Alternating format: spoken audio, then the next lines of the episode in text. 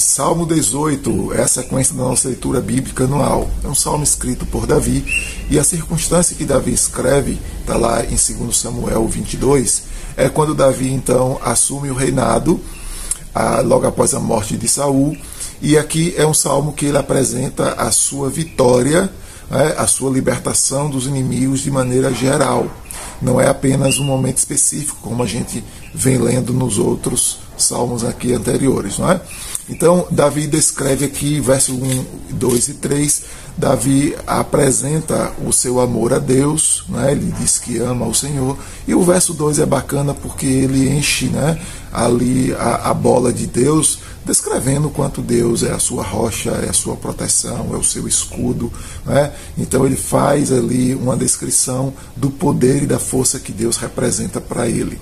Do verso 4 até o verso 19, que aí a gente vê expressões militares e bélicas, a gente vê Davi então descrevendo né, os momentos difíceis que ele passou, ou o sentimento difícil que ele tinha, laço de morte, né, correntes infernais que estavam ali cercando a sua vida, mas ele descreve a nível né, de, de uma linguagem de batalha, mostrando o quanto Deus o livrou, o quanto ele lutou, o quanto aquela situação e aqueles momentos foram difíceis para ele.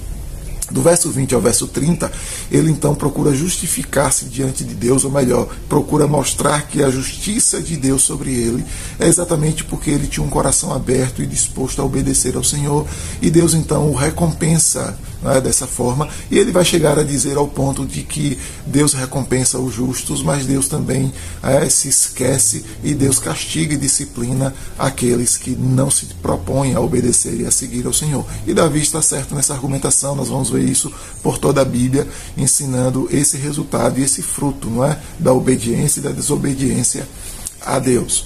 Ah, o, o, os textos então continua do verso 31 ao verso de número 48 e a gente vai encontrar Davi então ali de maneira bem empolgada, contando, relatando e fazendo registro, não é, da ação de Deus sobre a sua vida, como ele mesmo vai usar lá que Deus então é, preparou, não é, e habilitou as suas mãos para a batalha. Então ele vai descrevendo ali passo a passo momentos e circunstâncias da sua vida, desse cuidado e dessa provisão de Deus. E o verso 48 e 49, ele então termina reconhecendo de que Deus o ajudou, o livrou e que foi Deus quem o instituiu rei, quem o colocou como ungido de Israel. E essa expressão para ungido aqui, Mexiar, Paulo utiliza lá em Romanos para descrever também o reinado de Cristo, não é? E a gente sabe que Davi aqui é um paralelo, né, uma figura do tipo de Cristo que a gente vai ver no Novo Testamento, que então tem um reino messiânico, tem um reino eterno, do qual nos salva, do qual nos restaura. Tá? Então siga aí na leitura,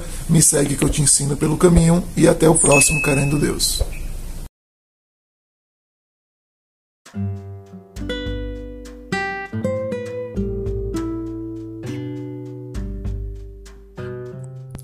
Roberto Sóstenes, pastor na Igreja Batista de Barra, no oeste da Bahia.